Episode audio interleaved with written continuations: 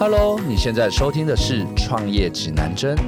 我是你的飞行导师指针，让我陪你一起探索创业冒险之路，找到前进的指引方向。你准备好了吗？让我们一起迎向挑战，启动成功的每一步。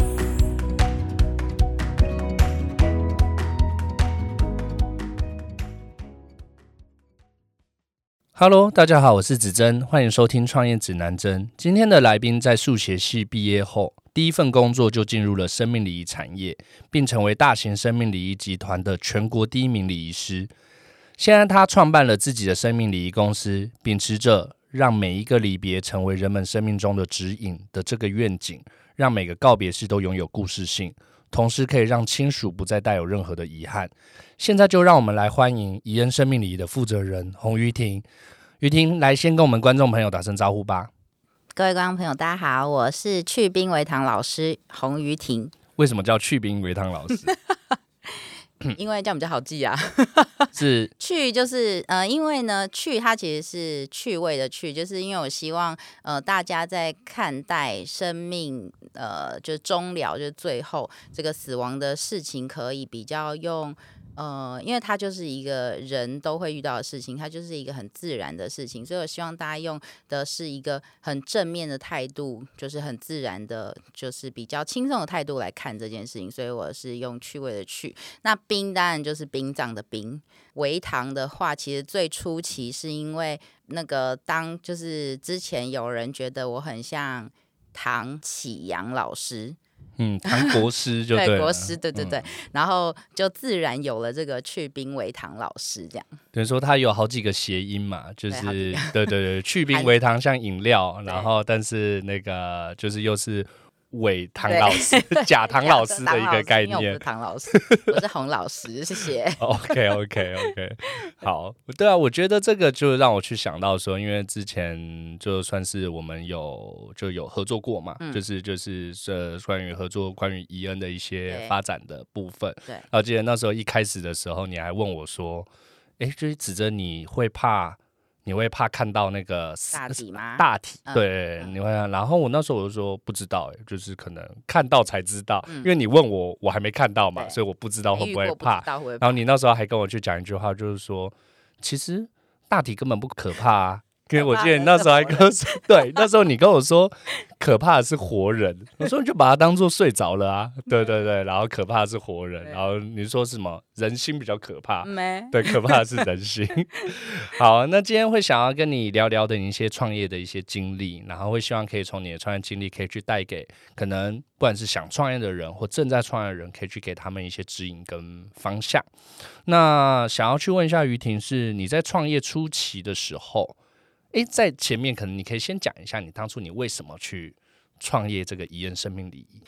为什么创业？好，其实呢，我呃之前是在国宝服务嘛，那呃我在国宝十年了，那在这这个就是过了十年之后，就是老板也换了。那其实我刚进去的时候，老板教的是我们呃要就是要有我们的专业，我们要一直增进自己的技能，然后要做好服务，所以。那个所有的礼仪公司只只有国宝奖的名字叫做国宝服务，其他就是都没有服务两个字这样子。就是呃，公司一开始教我们的就是服务跟专业。那但是过了十年，就是老板也换了，或者是上面的就是执行长，就是理念有可能有点不同了，跟当初公司教我们的理念有一点打架。就是后来呃，可能公司为了就是要经营要。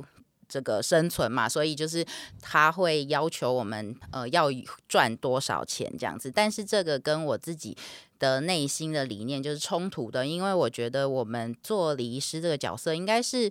帮助这个需要帮助的人，而不是为了要赚他们的钱才来做这件事情。你知道，就是如果当理念不合的时候，就会做的很痛苦，因为我每天都在内心打架，所以后来。呃，我的老公就鼓励我说，何不？因为我老公当时也在另外一间礼仪公司，然后他就鼓励我说，何不我们就两个人自己出来成立礼仪公司，我们可以呃做真的可以就是为别人做好服务这样子的事情，就不用拘泥在我一定要赚多少钱。所以我们就其实这你知道，我觉得创业跟结婚、跟买房子、跟生小孩这四件事情都是需要冲动的，然后。反正当时就是有了这个冲动，就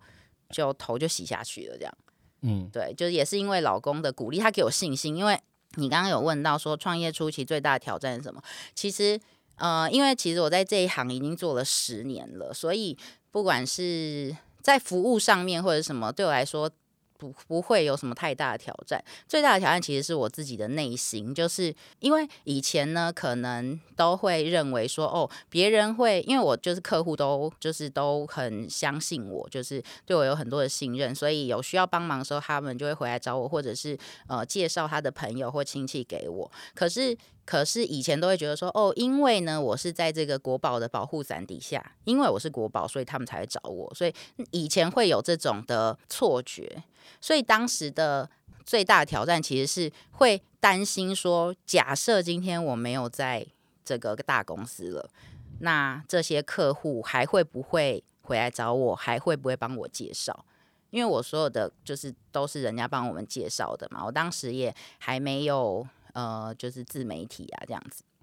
但是后来出来了之后，但就因为呃老公的鼓励嘛，然后所以我们就出来。出来之后，我发现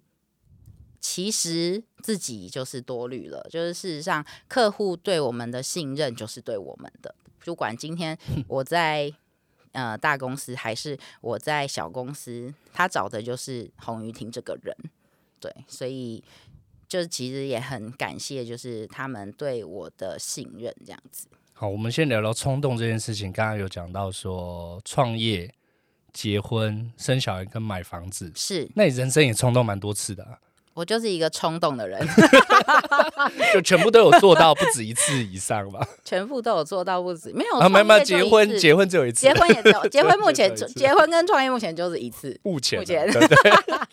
好，也希望这个东西就最后一次嘛。对对对，第一次也是这样。没有，但是我觉得，我觉得看了这么多，就是人的生生离死别，有没有？我其实觉得就是开心就好，因为很多人因为。被婚姻绑住，然后不开心，然后忧郁症，然后就找我这样，找我知道什么意思吗？就是就就就走了，也许是生病，也许是自杀这样子。所以我觉得就是只要活着开心就好。所以离不离婚对我来说真的没有很重要。所以应该在这段时间，你也看到很多人其实是因为人生过得不开心。可能导致于疾病，可能导致自己选择了结，因为有遗憾，遇得癌症。嗯，真的，嗯，所以要开心。嗯嗯，讲到这个，我昨天才去那个算那个流年，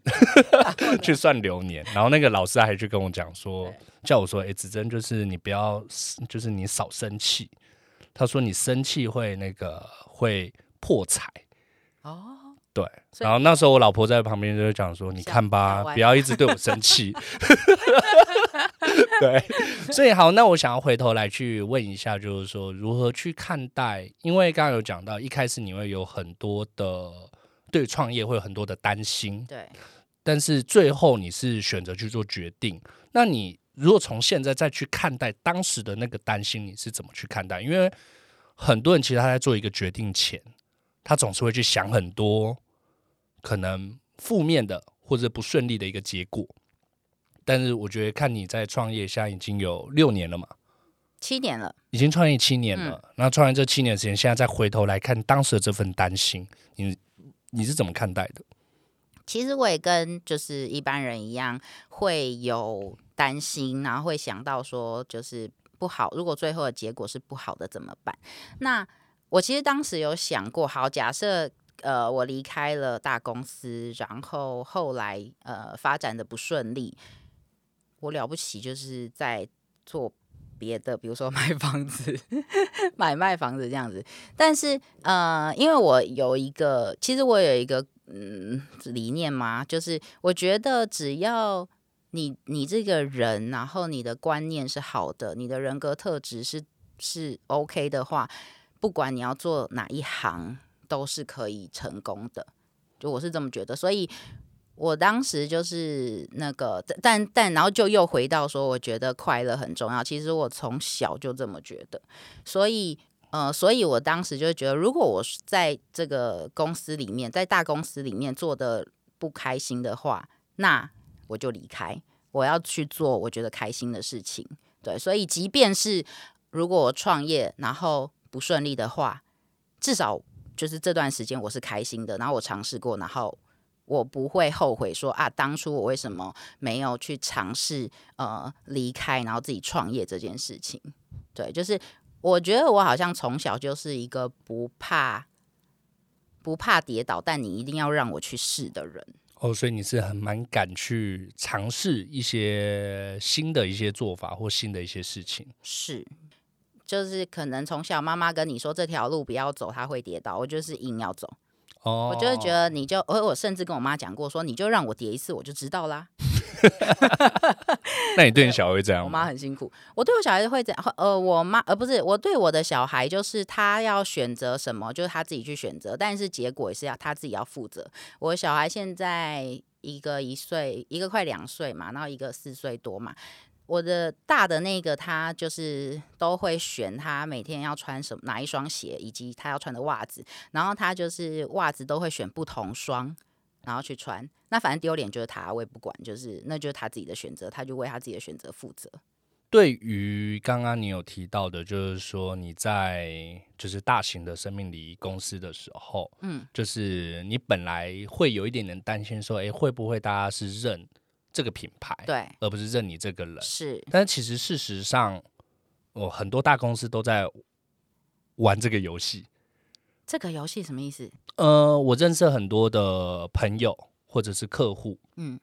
他们都有去讲说，哎、其实他们当初啊，他们在那个公司的时候，对，公司都去教育你说，就是你离开之后不会做的比较好，你会来这边是因为某某品牌，是因为我们这个公司，因为我们这个公司给你一些什么是资源，对，是因为这个产业，对。对对对，所以这个确实也是公司去也是啊就提供给是你的想法。这个想法也是，就是学学长学长姐跟我们说的啊，就是说啊，你人家会找你是因为你在你在我们这个公司啊，如果你离开，你就什么都不是了。嗯，所以我们嗯就十年下来，然后就会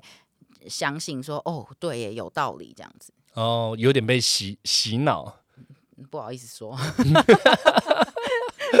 对，因为真的，我觉得确实好像大公司都会这样子去做教育啦。对我这确实看到蛮多对的。对对，好，那你觉得创业初期，你觉得对你来讲最大的挑战会是什么？就是在一开始的时候，其实我觉得就是我刚刚说的，对我来说最大挑战真的就是我的内心而已。其他在接下来的话，就是我想要做品牌这件事吧，因为以前就是可能有大公司的品牌，但是离开那个大公司之后，我想要做自己品牌，这个就是跟礼仪服务是两件事情了。嗯，对，嗯，就是礼仪服务我非常的擅长，但是你要做品牌这件事情，就是我的完全陌生的领域，所以我觉得可能说呃比较困难的。我可能当时也摸索一下，就是我们创立了宜恩嘛，那想要打宜恩这个品牌，那但是那个当时其实也有跟你讨论啊，嗯后来我们发现不如打我本人嗯这个品牌嗯会比打伊恩还更容易一些，这样子。嗯对，所以我后来就转向呃这这个部分。你看，我现在也已经摸索了七年，然后一直到去年我才就开始有开始推个人品牌。嗯，所以目前就开始在以品牌方面，从个人这一块就开始再去做推动，对。的一个部分。嗯。嗯，但是如果讲到这部分，我觉得于听，我觉得你的品牌，我觉得确实也是在你自己嗯。本人上嘛。嗯，对，通常在一个公司在规模真的在很大以前，就是品牌，我觉得确实它是在你自己身上。是，然后我只是分享我的一个看法，我自己在看待一个企业的品牌或刚创业的一个品牌嗯的时候，其实很多人会觉得哦，好像品牌得是设定成什么样子。其实有时候品牌可以把它去看成，它就是一个人，尽管你变大了，嗯它企业它还是要有所谓它的一个个性。嗯你到底重视什么？嗯跟你不重视什么，以及你要什么，跟你不要什么，这个东西必须得非常的明确。嗯当这东西明确的时候，这个品牌慢慢可以创造出来。讲是一个很好笑的部分，就是我常呃，我之前曾经有一个朋友，他是知名的外商公司，哪一间外商公司我就不说了，但是非常有名。他在那里面做了高级主管，做了八年。然后我就问他说：“哎，就是你你你知道你公司的愿景使命是什么吗？”嗯他说不知道。我就觉得还蛮有趣的，嗯就是他是一个非常有名，而且是外商上市公司的大企业的高阶主管，他竟然在里面做了快十年的主管，他没有记公司的愿景跟使命。其实这个东西，我觉得也代表一件事情，是他到底有没有真实的去活出这个状态。我觉得这个会是蛮重要的。一方面也是公司没有重视这件事吧，我对觉得就对没有灌输员工这个理念这样子。嗯嗯嗯对嗯，这这也是我觉得还蛮重要的一个部分。嗯那一开始呢，你觉得，呃，应该说在一开始创业的时候，你是怎么去组建你的，比如说伙伴呐、还有不管是合作的伙伴，嗯还有以及是你的一个员工，你是怎么去组建你的这个团队组建起来的？它可以是外部的，也可以是内部的。OK，嗯好，呃，我们就是在组建伙伴的部分呢，我们是很重视我们的理念会有没有就是契合，就是应该说我会提供我的理念，那他能不能认同？也呃，应该说就是我们团队里面啊，可能我们我们讲厂商好了，厂商有很多嘛，不管是可能是呃仪轨的师傅啊，然后或者是呃布置的花店啊等等的，有很很多厂商。那这些厂商都是我坦白说，就是在礼仪服务里面的十年，然后挑筛选后，觉得他们是可以符合我的标准。坦白讲，以前厂商都会看到是我的场次，都会很很。就是哦，就就会觉得哦，又是他这样，就会觉得，因为厂商会觉得我难搞，哦、你说很多厂商会觉得你难搞，对，嗯然后然后因为因为我就是啰嗦嘛，我就是希望说你既然可以就把它做好，为什么要做一半这样子？所以对我来说，我们背负着的是家人的一个委托，然后这个委托是不可以无法再重来一次的，就这么一次，然后并且是这个往生者的最后一次的一个毕业典礼，所以嗯呃，如果你站在家属的角度想，你就不会去，比如说就是这个线没牵好，或者是这边会让人家跌倒之类的这样子。我其实一直都就是保持着这个心态到现在，然后所以呃那些厂商就可能比较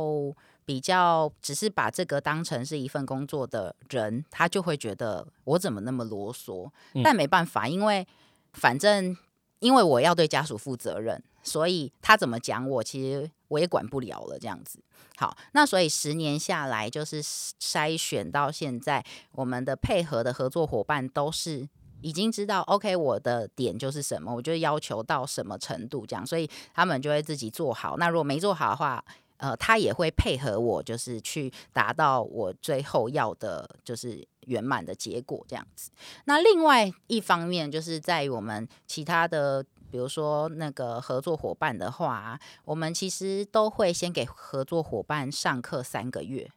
然后这三个月呢，我们就是在告诉他们伊伊恩的理念是什么，我们的核心价值是什么，然后呃，我们希望带给家属的是怎么样的服务，并且三个月的课上完之后会考试，然后考试通过之后，他们才可以成正式的成为我们的合作伙伴。对，嗯所以我们其实对于合作伙伴上面是非常的。应该就是就是我们是很很宁缺毋滥。呃，因为 因为坦白说，我自己觉得我不是一个很擅长交朋友的人。嗯像我我老公刚认识我的时候，他也觉得我有个我很难聊天这样子。就如果理念不合、理念不同，那就也不要浪费彼此的时间。对，那如果合得来的话，OK，那我们就是我们可以一起合作，这样可以减少彼此就是去摩擦的那些就是心理这样子。这时候我还蛮好奇于听你刚刚讲的理念这个部分，你你所谓的应该说，我听到一个很重要的关键是，你觉得所有的合作的不管是员工也好，还是是合作的伙伴也好，还有厂商也好，像这些你刚刚有提出说是会先看是不是有共同的理念，嗯，但我比较想知道的是你那个理念是什么。呃，我希望，因为我觉得每一个人都是独一无二的嘛。然后，呃，其实告别式，坦白讲，大家也是都知道，就是佛道教是长什么样子，就是家祭、公祭、瞻仰仪容。然后基督教长什么样子，就是唱诗歌这样。其实坦白讲，闭着眼睛，这些每一个仪式都都都可以做得出来。但是每一个人他应该都有自己的故事，以及他的想法，跟他的嗯人生的一个。核心价值，或者是就是就一每一个人一定都会有他的好的想法，或者是什么精神，然后可以流传下去，不管是给他的孩子，给他的亲友，甚至是给这个世界，就是一些提点。对，那这个提点可能在一百个人里面，对其中一个人就会特别的有共鸣，那其实你就帮助到那个人了。对，所以像我们的呃，我们公司都在说，就是我们希望可以让每一个离别成为人们生命中的指引。就是我希望，嗯，每一个人的离开，可能对家属来说一定是非常的难过不舍，但是在难过不舍之余，它可以带给我们一些什么启发？这样子，所以它更像是一种传承、延续一些。正面的东西是可以去留给可能是他的朋友、他的家属或者是他的后代，是这是你更希望是可以去做的。对，所以你会去很去看他们这些伙伴或者这些合作人，他们怎么去看待生命礼仪这个产业？是他们认为到底是当成工作，还是觉得它是一个有正面意义的事情？是 OK，对，嗯嗯嗯嗯嗯，好。那你觉得在创业的过程中，你目前遇到最大的挫败的经验会是什么？我觉得最大的挫败应该是我想要有一个属于自己、属于我们公司的一个服务处，然后但是呢，呃，你也知道这件事情，我知道，就是我们在去年的时候呢，好不容易就是买了一个，因为因为因为其实因为我们。生命礼产业，我知道可能大家都是会比较忌讳嘛，大家这是很这难免的。OK，那没关系，就是我们不要用租的，因为租的可能房东就是会忌讳，他怕那个隔壁的邻居租不出去，或者是以后这个房子不好卖什么的，所以我们就是索性用买的。那我们好不容易找到了在一个殡仪馆附近的。一间一楼的店面这样子，然后呃还楼下地下室也还有空间可以可以运用，然后但是在呃一切前面都就是买好了，房子也过到我们名下了，在点交的时候呢，这时候呃二楼的邻居就是下来抗议了，他就直接呛明了说，呃你们买了这个店面啊，楼下我不会给你使用，那。如果楼下他不给我使用的话，我其实就呃空间就不够了。就是我我需要用的空间就不够了，所以我就跟他讲说，其实我们不会有什么大体，不会有排位、灵位这种东西，我们纯粹就是一间呃开会的地方，然后一个办公室，然后会放一些展示品，就这样子。然后，但是他就是怎么样，就是都不同意。他就是说，你你要搬进来，我们会拉白布条抗议哦。我先跟你说这样。然后我就想说，而且他住二楼哦，那这样我想说，他每天。就是如果来我公司在那边在那边 那个来乱的话，我怎么办？就是我就不用我不用开门，那个客人也会干扰啊。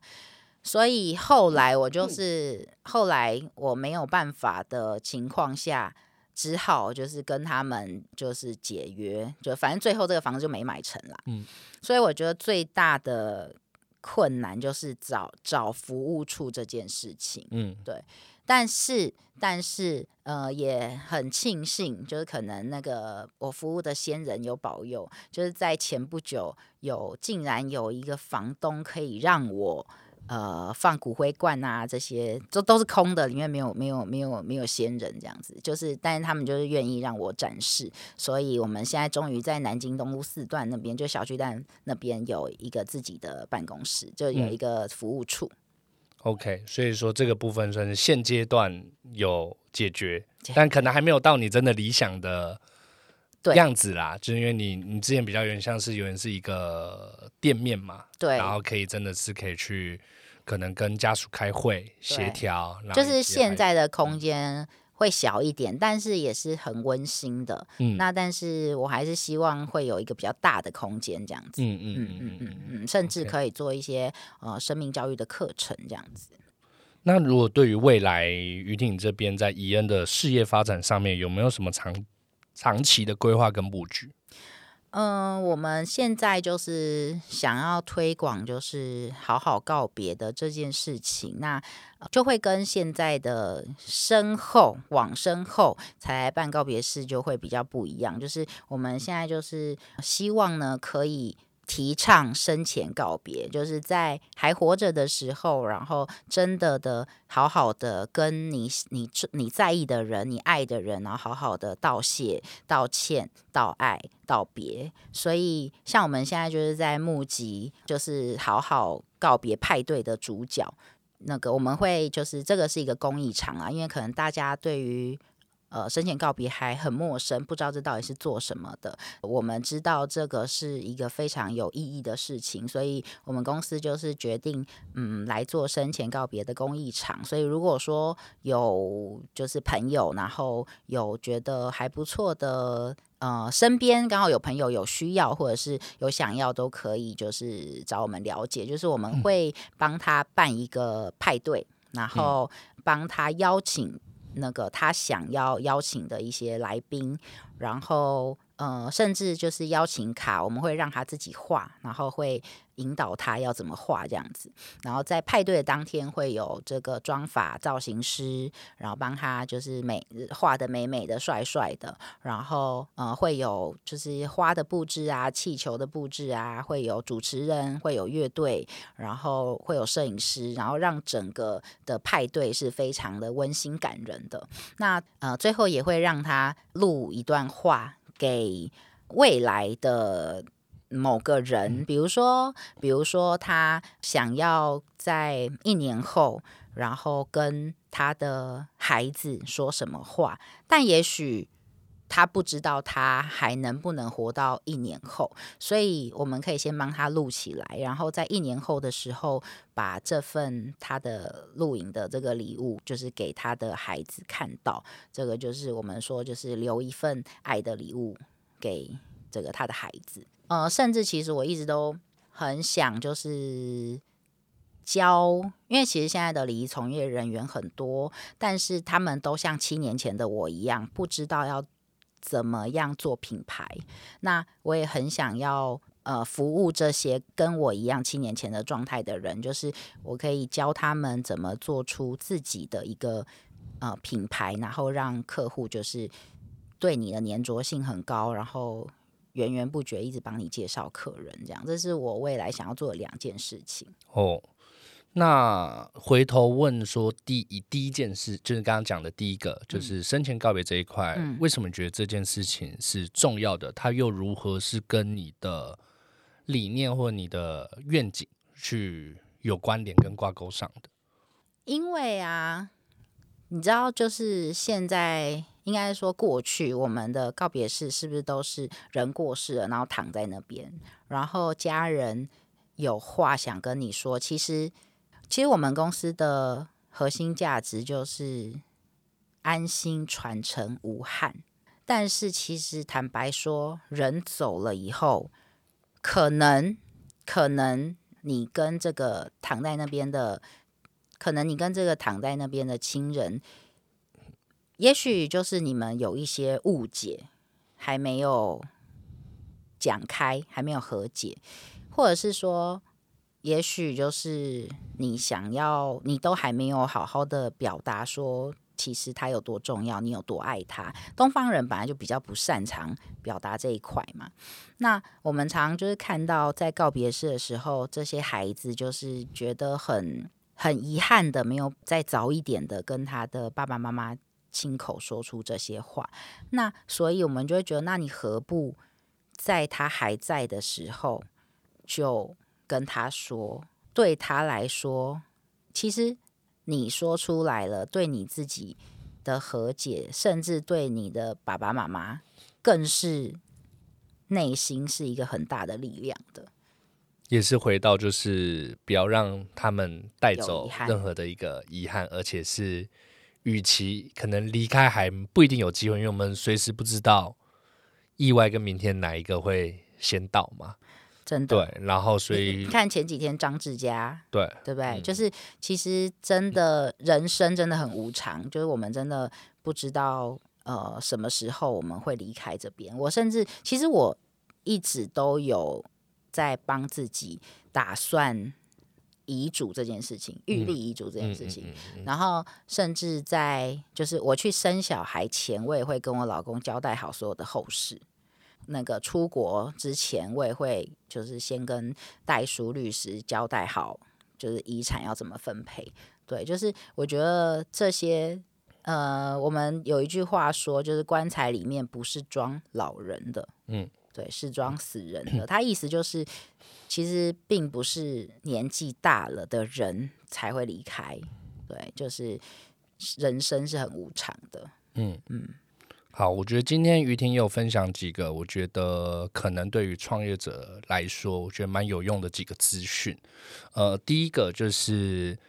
我们有时候很多人常常会对于一个可能没有做过的事情，可能会感到害怕、担心，可能担心失败、担心害怕，然后担心自己不会成功。那你这边就是有自己你实际有做到的事情，就是反正就是勇敢去尝试嘛。去试看看，有时候不做怎么知道？而且人蛮有趣的，就是我记得之前听到一个很有趣的部分，就人担心的事情。我之前好像是我在书店看了一本书，还有什么你担心的事情有九十五 percent 就不都不会实现。我看完了之后，我就没买这本书了，因为我觉得这标题已经看告诉我重点了。但是我还蛮喜欢这个标题的，对，等于说其实真的大部分担心的事情不会实现，所以有些东西我们都可以从最小可行性，然后或者是真勇敢的去尝试。其实有时候我们担心的东西都是多余的，这是第一个嘛。第二个是你在找你的厂商跟合作伙伴的时候，你都是有那个理念。在前面，但你你的这个是目标导，我觉得更像目的导向。哦，导向。目标是对一个结果，哦，OK，然后你是一个目的，那目的是真的是来自于对这个产业它背后的那个坏，背后的那个黄金圈的那个最核心的那个原因。嗯。也因为这样子，所以过往你在大集团工作的当理师的时候，可以做到全国第一名，你也会你相对你也做的比别人更加用心，服务更加好，客户的粘着度更加高，所以你相对的你把这一个产业。能做到的事情做到了，相对是产业上的一个极致，就是礼仪师礼仪师里面就是做到是相对是最优秀跟顶尖的。那也因为有这个理念，你也透过这理念去找了你的合作伙伴，当然在合作上也会比较长久，因为你更重视的是在客户身上。然后再来，你也因为这个理念，然后你会有一些长期的延续规划，造成你在你的事业规划上面，你不只不仅仅是为了服务的本身怎么去做。我反而更看好的是，其实是未来就是可以去更往这种你说生前告别，对，因为第一个吧，现实面市场更大，然后第二个部 分的话，就是第二个部分的话，其实你反而是把这个意义可以更有价值的，我觉得实现在更多人身上，这是我看到就是你在创业上蛮成功的一些部分。谢谢，嗯嗯谢谢。嗯嗯嗯嗯。好，那我觉得今天也大概聊的差不多了。好，那如果你喜欢我们的节目，也欢迎追踪我们，下一集就会自动通知你哦。也欢迎留言给我们，告诉我你的想法。这次非常谢谢于婷，那我们下次见喽，拜拜。拜拜。